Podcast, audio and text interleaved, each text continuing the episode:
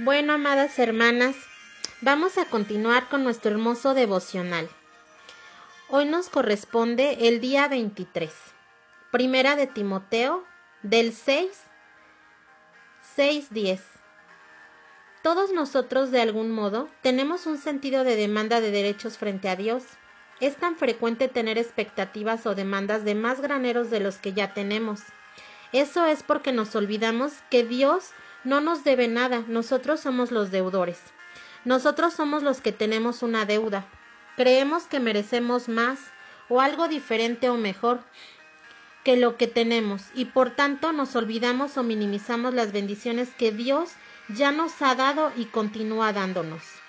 No contentos con la comida, ropa y techo que tenemos, nos quejamos. Si no tenemos cierto tipo de casa, cierto tipo de carro, cierto tipo de empleo, determinado tipo de matrimonio o amigos que vivan en determinada área y con unos ingresos X.